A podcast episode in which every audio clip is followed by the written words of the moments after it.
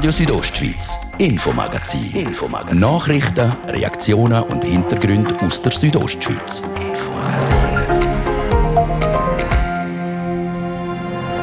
BioSwiss verschärft seine Richtlinien punkto Fütterung.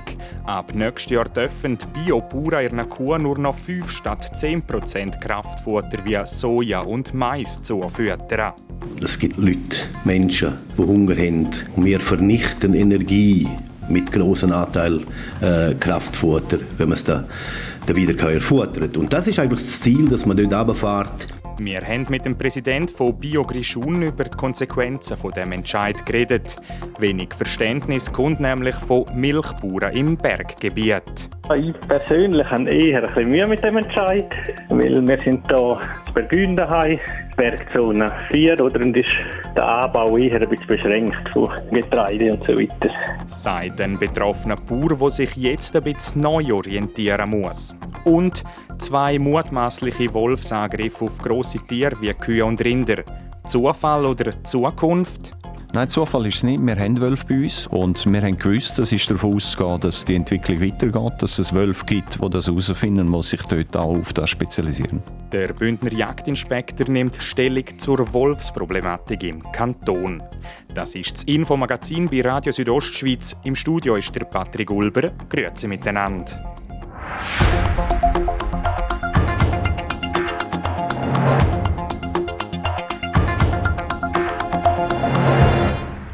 Ab Anfang nächstes Jahr gibt es für die Biopura in der Schweiz schärfere Vorschriften für das Futter. Statt 10% dürfen sie nur noch 5% Kraftfutter brauchen. Und das Futter, das man zukauft, muss ausschließlich Schweizer Bio-Knospenfutter sein. Die Bettina Gadotsch hat vom Präsidenten von Bio Grischun, Claudio Gregori, wissen, was man mit dem erreichen will und ob ein paar Bauern von BioSwiss abspringen. Die Idee ist einfach, dass man die menschliche Ernährung nicht konkurrenziert mit Futter für, für Wiederkäuer vor allem. Und äh, ja, man ist dann auf die 5% gegangen, wo wirklich noch glaube auch ich, soll, soll noch möglich sein, zum Ausgleich, ein gewisser Ausgleich sein. Aber sonst ist das einfach ein konsequenter Weg von der Idee von BioSwiss, von ihrem Ziel, zum möglichst wenig Kraftfutter einzusetzen. Wenn wir von Kraftfutter reden, dann reden wir von Getreide, von Soja, von Maiskörner. Warum ist denn das Kraftfutter überhaupt wichtig für Milchbauern, für Leute, die Kühe haben? Ja gut, es gibt natürlich schon einen Ausgleich, äh, wenn, man, wenn man jetzt richtig, ich sage jetzt mal richtig Hochleistungskühe geht und mit dem eigenen Rauffutter nicht die Leistung herkriegt, auch vielleicht direkt nach dem Kalbern, wo, wo das Kuh wirklich genug versorgt wird. Ich denke, das ist, ist auch nötig, dass man kurzfristig einen Ausgleich schafft. Und das ist eigentlich der Grund. Natürlich auch die Steigerung von der Milchleistung, das ist klar. Jetzt geht es eben von 10% aber auf 5%. Das sind jetzt einfach mal Zahlen. Was bedeutet das für die Bauern konkret? Also wie einschneidend ist das? Ich kenne sehr viele Betriebe äh, im Kanton oder außerhalb vom Kanton. Es ist für die meisten, für den grössten Teil der äh, Motorkuhhalter kein Einschnitt.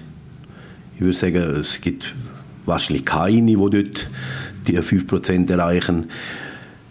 Bei der Milchproduktion ist es natürlich jetzt mit dem Niveau zu tun, wo man, wo man Kühe hat. Und wenn man natürlich wirklich Hochleistungskühe hat, dort gibt es sicher derige, die bei den 5% äh, an Anschlag kommen, wenn man so kann sagen. Jetzt, äh, von wie vielen reden wir da? Ist dir da eine Zahl mal gekommen? Sind das vielleicht ein Dutzend Bauern, die sich jetzt die Gedanken machen? Oder? Also ich kenne keine Zahlen. Es werden Vereinzelte sein, die wirklich ein Problem haben mit dieser Regelung. Und wenn ich von Einzelnen rede, sind es vielleicht auch 20 und vielleicht sind es auch 40, aber wir haben 1200 oder bald 1300 Biobauern im Kanton Graubünden. Und jetzt müssen sie sich Gedanken machen, haben aber drei Jahre Zeit gehabt, Gedanken machen, in welche Richtung das geht. Es gibt natürlich verschiedene Varianten. Man kann ganz aus der Milchproduktion aussteigen, was eigentlich definitiv nicht unser Ziel ist. Die andere Variante ist, man steigt zum Bio aus. Das ist natürlich auch nicht unser Ziel. Und eine Option ist, dass man genetisch korrigiert, dass man, dass man mit weniger intensiven Kühen arbeitet, wo einfach nicht so intensiv sind und wo ich wirklich von vielen Betrieben weiß, dass es auch funktioniert mit weniger. Und ist das dann auch noch attraktiv preislich für die Bauern? Ich bin überzeugt, dass unterm Strich mit einer standortgerechten Produktion, mit etwas weniger Kraftfutter und durch das bin ich auch überzeugt, weniger Kosten auch anfallen, sei es jetzt äh, von der Gesundheit von der Tier, Tierarzt und so weiter, bin ich ziemlich überzeugt, dass unterm Strich die Rechnung aufgeht. Weil das Verhältnis zwischen Milchpreis und Kraftfutterpreis hat sich natürlich in den letzten 20 Jahren auch verändert. Ich selber habe auch noch Bauern in äh, den 80er Jahren auch ziemlich intensiv gemolken. Und dort ist das Verhältnis zwischen Milchpreis und Kraftfutter sehr viel vorteilhafter gewesen, äh, aus Sicht des Bauern. Und das ist natürlich jetzt auch nicht mehr so. Also jeder, jedes Kilo Milch, das man mit dem Kraftfutter erhöht, bin ich mir nicht so sicher, ob das wirtschaftlich sich auch rechnet. Dann würden wir noch über die zweite Richtlinie reden. Ähm, die ist, dass wenn man Futter zukauft, dass man nur noch Futter kauft, das eigentlich aus 100% Schweizer Knusperfutter ist. Kannst du kurz sagen, was das genau bedeutet? Bis jetzt hat man 10% aus dem Ausland kaufen und jetzt reden wir vom Raufutter. Das heißt, es müssen Bio sein, aber nicht Knospen. Das heißt, wir können Luzerna äh, aus Italien Bio, also aus äh, EU Bio oder Frankreich oder Deutschland äh, einsetzen und ab 22. Januar 2022 muss alles Schweizer Knospenqualität haben. Wie einschneidend ist der Entscheid? Äh, ich nehme an, es wird teurer.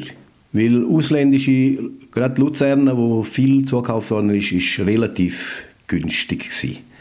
Es wird wahrscheinlich teurer und die Verfügbarkeit, es wird vielleicht Engpässe geben, aber ich glaube, das, das wird ein, zwei Jahre gehen, weil in der Romandie haben die letzten paar Jahre sehr viele grosse Ackerbaubetriebe umgestellt und wenn etwas gefragt ist, dann wird es auch produziert. Und auf der anderen Seite, das Ziel letztendlich ist nicht, dass man alles ausländische Futter, zugekaufte Futter mit Schweizer Futter ersetzt. Das Ziel wäre eigentlich, dass generell weniger zugekauft würde. Ich komme zurück auf das Wort standortgerecht, dass man irgendwie den Betrieb so einrichtet, dass man so viel Tier hat, wie auf dem Betrieb wächst. Und auch da, ich bin absolut der Meinung, dass in Notlagen natürlich soll können zugekauft werden, wenn es trocken ist oder wenn irgendeine Ernte einmal misslingt. Aber tendenziell, glaube ich, wäre der richtige Weg, wenn man so viel Tier hat, wie auf dem Betrieb wächst. Das der Claudio Gregori, der Präsident von BioGrischun, zu den neuen zwei Regeln von BioSwiss, die dann ab dem nächsten Jahr in Kraft treten.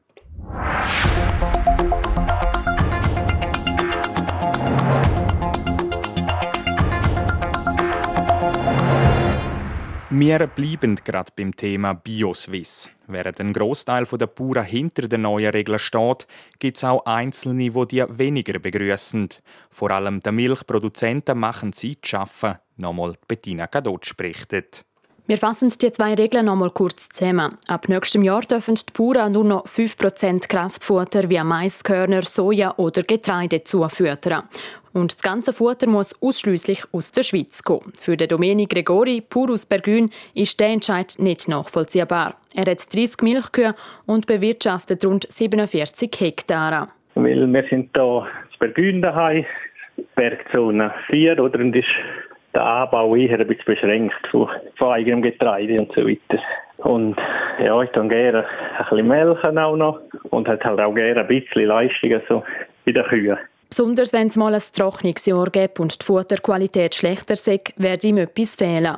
Der Domenico Gregori geht davon aus, dass es auch anderen Bündner Bauern in Berggebieten, also in der Höhe, so gehen wird. Also ich habe das Gefühl, ja, weil ich sage jetzt, die Leistung, die ich da mit dem Zukauf mache, bei diesen knapp 8000 Liter, die bringt man im Talgebiet, wo man die Möglichkeiten hat, um verschiedene Kulturen anzubauen, bringt man das ohne weiteres her. Das zeigt auch Betrieb auf, oder, dass das kein Problem ist. Aber bei uns ist das halt eher ein bisschen beschränkt. Ein Bauer, der diesen Richtlinien auch kritisch gegenübersteht, ist der Carli Tour. Er hat 25 Kühe und bauert Trabius. Er glaubt nämlich nicht, dass wir die Eiweißkomponenten wie Soja auffangen können, weil das vor allem aus dem Ausland importiert werde. Aus dem Grund werde das Kraftfutter aus der Schweiz auch einfach teurer. Geht würden Leistungen nochmal zurückgehen, oder? Äh, Arbeitskosten, der Arbeitsaufwand, der wird im gleichen Rahmen äh, bleiben, oder? Und man wird dann schon müssen sich da überlegen, die Milchproduktion im Berggebiet wird in, in Zukunft nicht lukrativer. Er rechnet darum damit, dass es in Zukunft in Graubünden immer weniger Milchproduzenten geben wird. Und gleich gilt es für die beiden Pura, den demokratischen Entscheid von BioSwiss zu akzeptieren und den Teufel nicht an die Wand zu malen. Sich wegen der strengeren Richtlinien von BioSwiss verabschieden, sei im Moment nämlich noch kein Thema, so der Domeni Gregori aus Bergün. Jetzt warten wir mal ab und schauen, was kommt, was es gibt jetzt. Das also die Meinungen von zwei Milchbauern, die die neue Bioswiss-Richtlinie weniger Kraftfutter und ausschließlich Schweizer Futter einsetzen, ein bisschen kritisch sind. Mit den neuen Regeln möchte Bioswiss die menschliche Ernährung weniger konkurrenzieren. Gelten die Vorschriften ab Anfangs nächstes Jahr.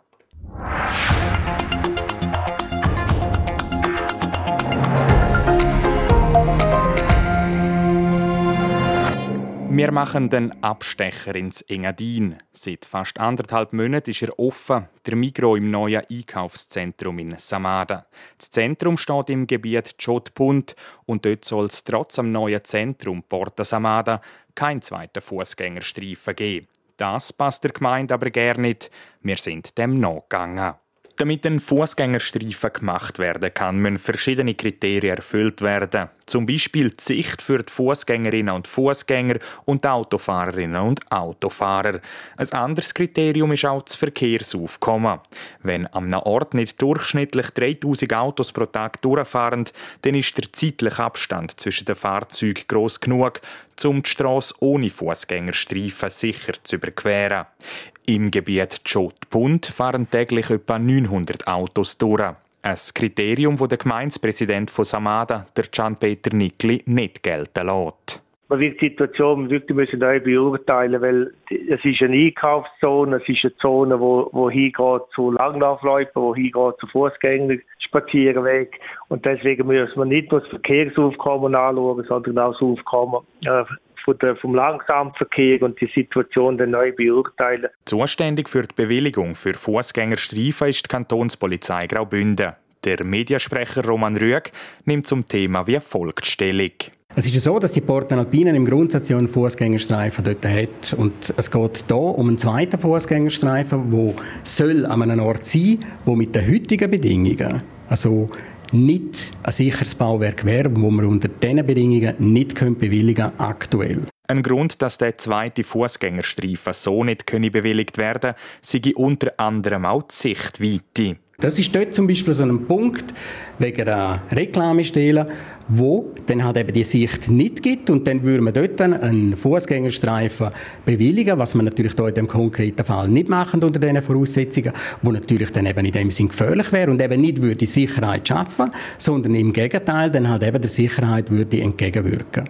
Die Verkehrsfrequenzen sind in dem Fall nicht der erste Punkt, wo man anschaue, so der Mediensprecher der Kantonspolizei Graubünden, der Roman Rüeg. Man täge das Vorhaben, zweiten Fußgängerstreifen beim Einkaufszentrum Porta Samada aber weiterhin mit der Gemeinde anschauen, um eine passende Lösung zu finden. Das ist der erste Teil vom Infomagazin.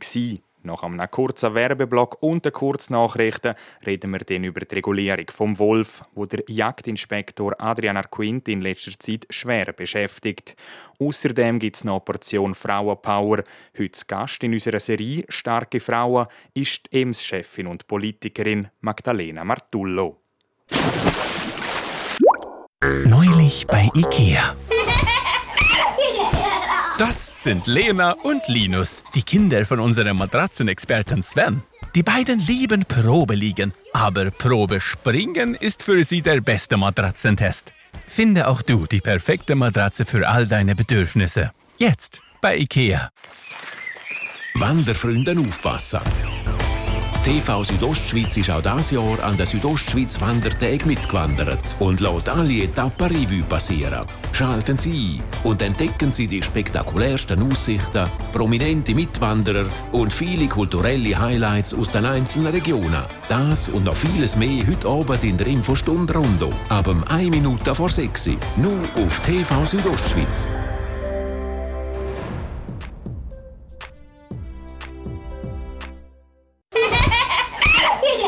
Egal ob Probe liegen oder Probe springen.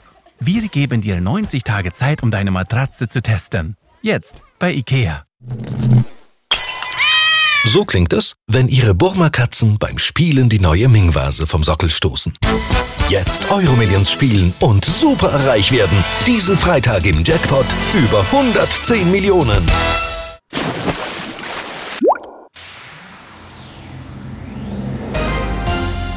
Ihr hört RSO am halb sechs. Jetzt werden wir kompakt informiert mit dem Fabio Theus.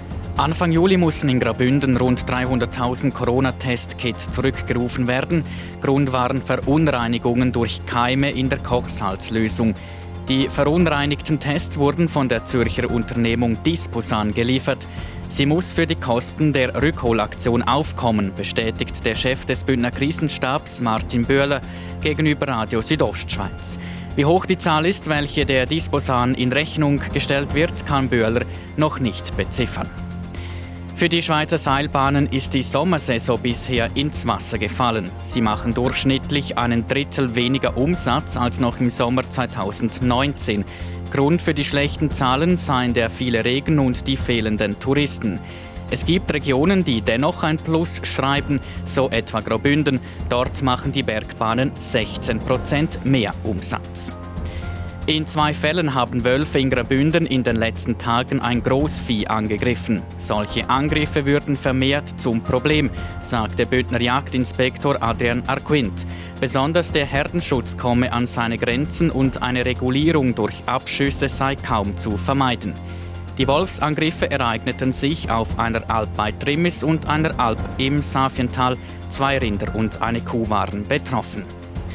Chur hat eine Gender-Bibliothek. In der Bibliothek an der Grabenstraße werden rund 150 Bücher zugänglich gemacht. Die Literatur umfasst Aspekte wie etwa Familienformen, Chancengleichheit und Diskriminierungen. Die Gender-Bibliothek öffnet ihre Türen für die Bevölkerung am 24. August.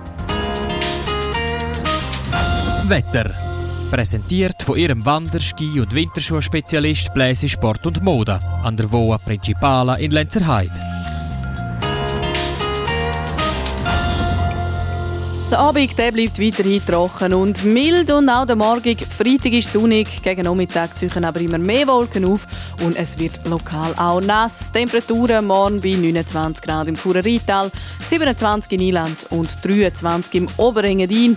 Am Wochenende könnt ihr auch viel Sonne geniessen und Temperaturen bis zu 30 Grad. Verkehr. Ihr braucht Geduld auf der A13 Thusis richtig Chur. Es staut ab Roten Brunnen und auf der A3 Chur Richtung Zürich zwischen Wallenstadt und Wesen. Dann habt ihr Feierabendverkehr in der Stadt Chur auf der üblichen Straße. Und jetzt geht es bei uns weiter mit dem Infomagazin. Ich gebe zurück zum Patrick Hulber.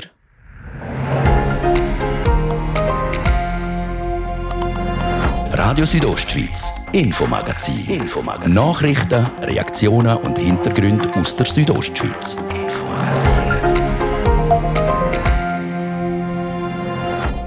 Es hat für Aufruhr gesorgt. Im Kanton Graubünden hat es verletzte Kühe und Rinder gegeben. Die Verletzungen sie stammen vom Wolf wahrscheinlich. Die Entwicklung macht uns Sorgen, weil einerseits sind es ja gleich größere Tiere, die sich wehren, die sich da Wölfe an die Tiere wagen und andererseits haben wir einfach Schwierigkeiten auch bei den Schutzmaßnahmen, um dort etwas zu treffen. Der Bündner Jagdinspektor über die Konflikt- und Regulierung der Wölfe. Und sie ist eine Frau, die man kennt, die Magdalena Martullo, EMS-Chefin und Bündner SVP-Nationalrätin.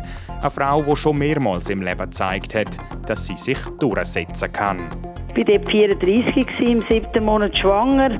Wir haben dann die Aktie noch übernommen und da ja, probiere es jetzt einfach. Aber ich war überhaupt nicht sicher, dass das geht. Wir reden mit ihr in unserer Serie Frauenpower über ihr Geschäfts- und Privatleben. Das ist der zweite Teil vom Infomagazin auf RSO. Schön sind ihr mit dabei.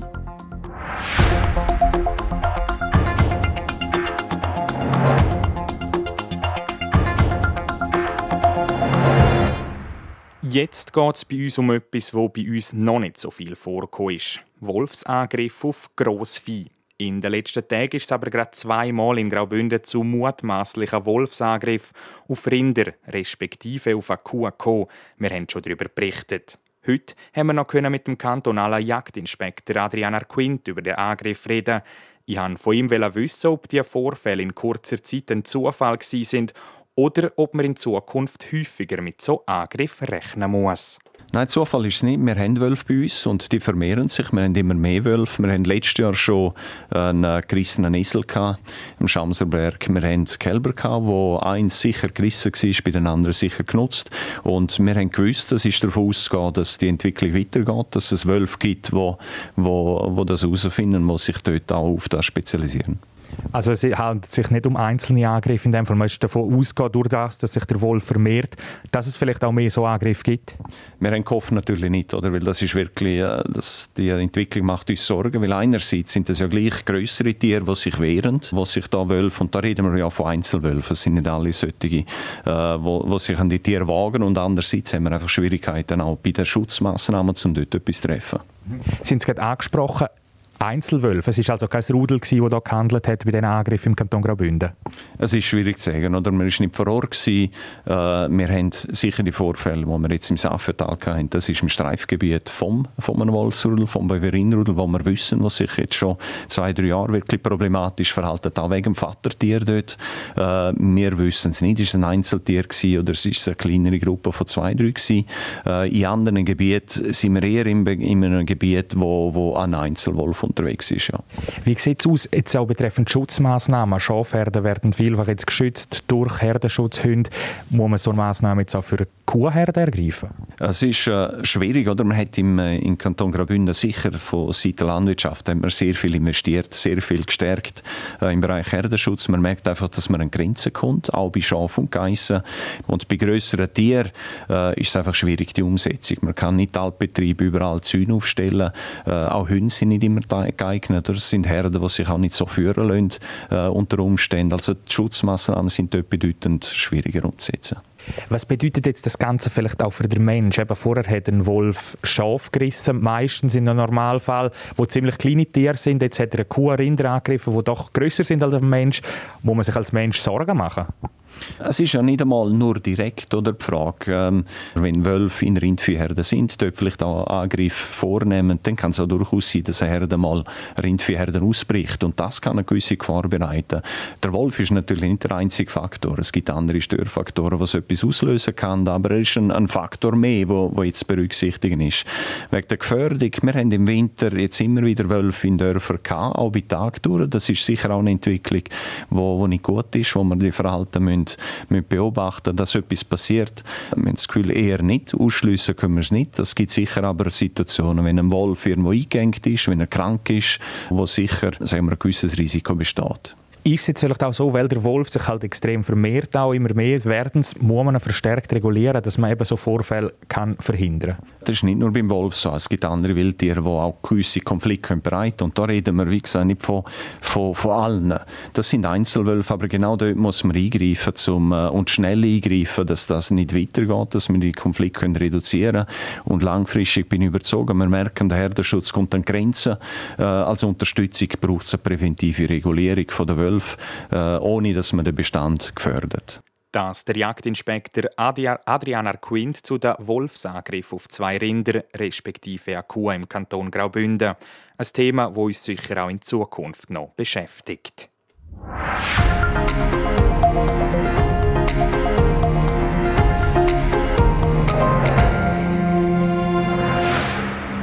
In unserer Wochenserie Frauenpower geht es heute um die Chefin vom grössten privaten Arbeitgeber in Graubünden. Starke Frauen aus Graubünden.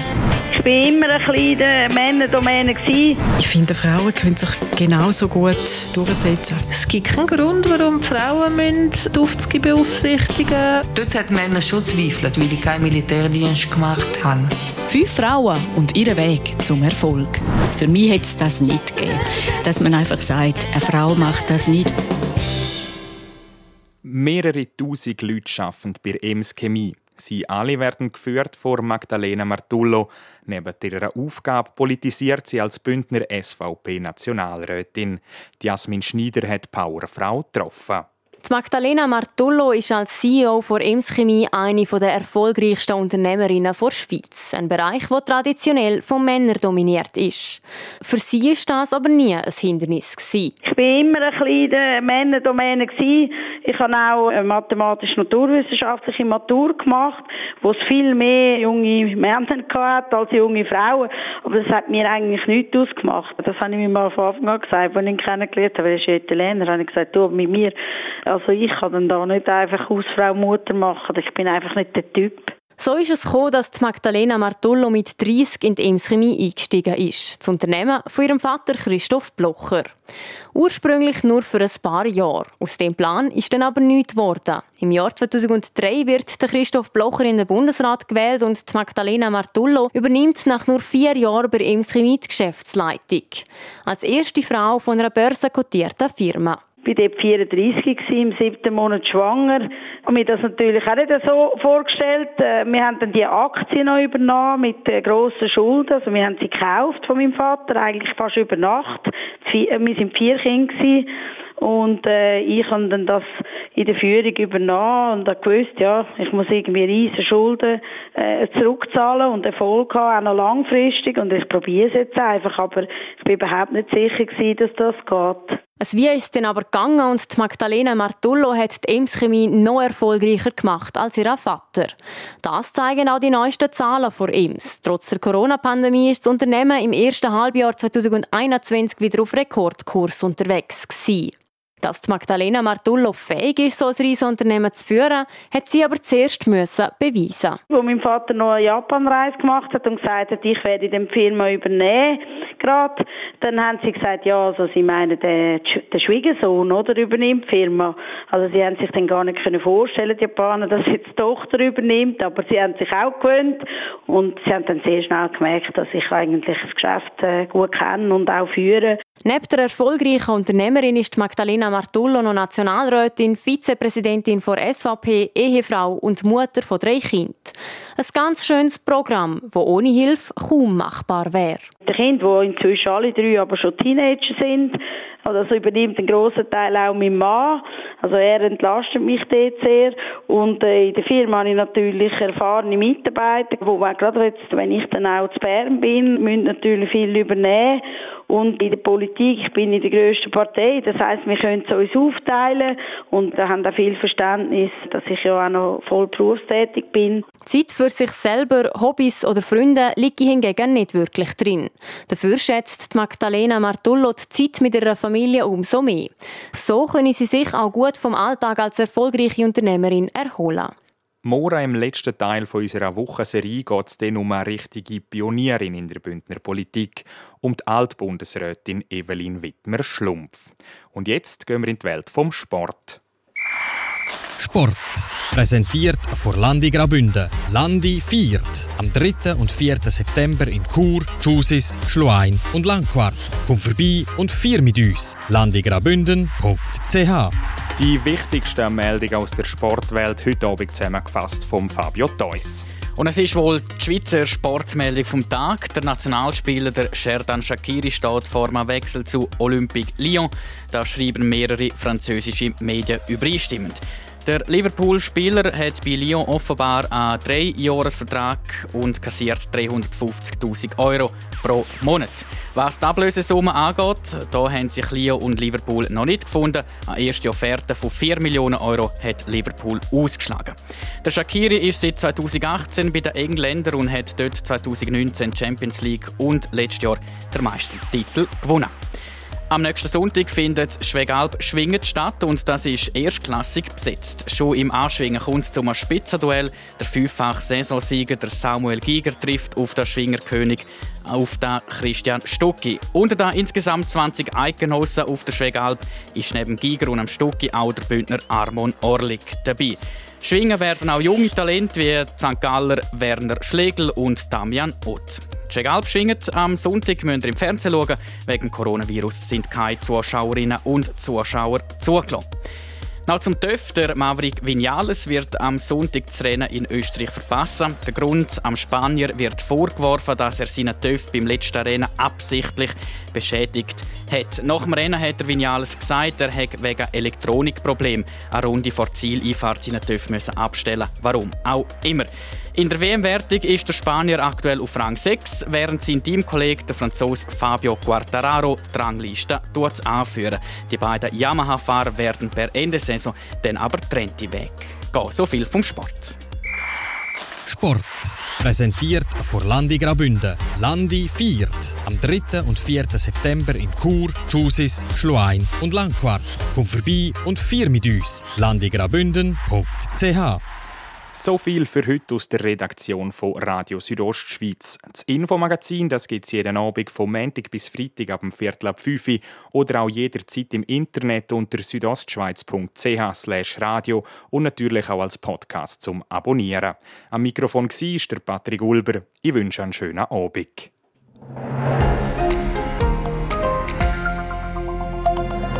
Radio Südostschweiz, Infomagazin. Infomagazin. Nachrichten, Reaktionen und Hintergründe aus der Südostschweiz. Infomagazin.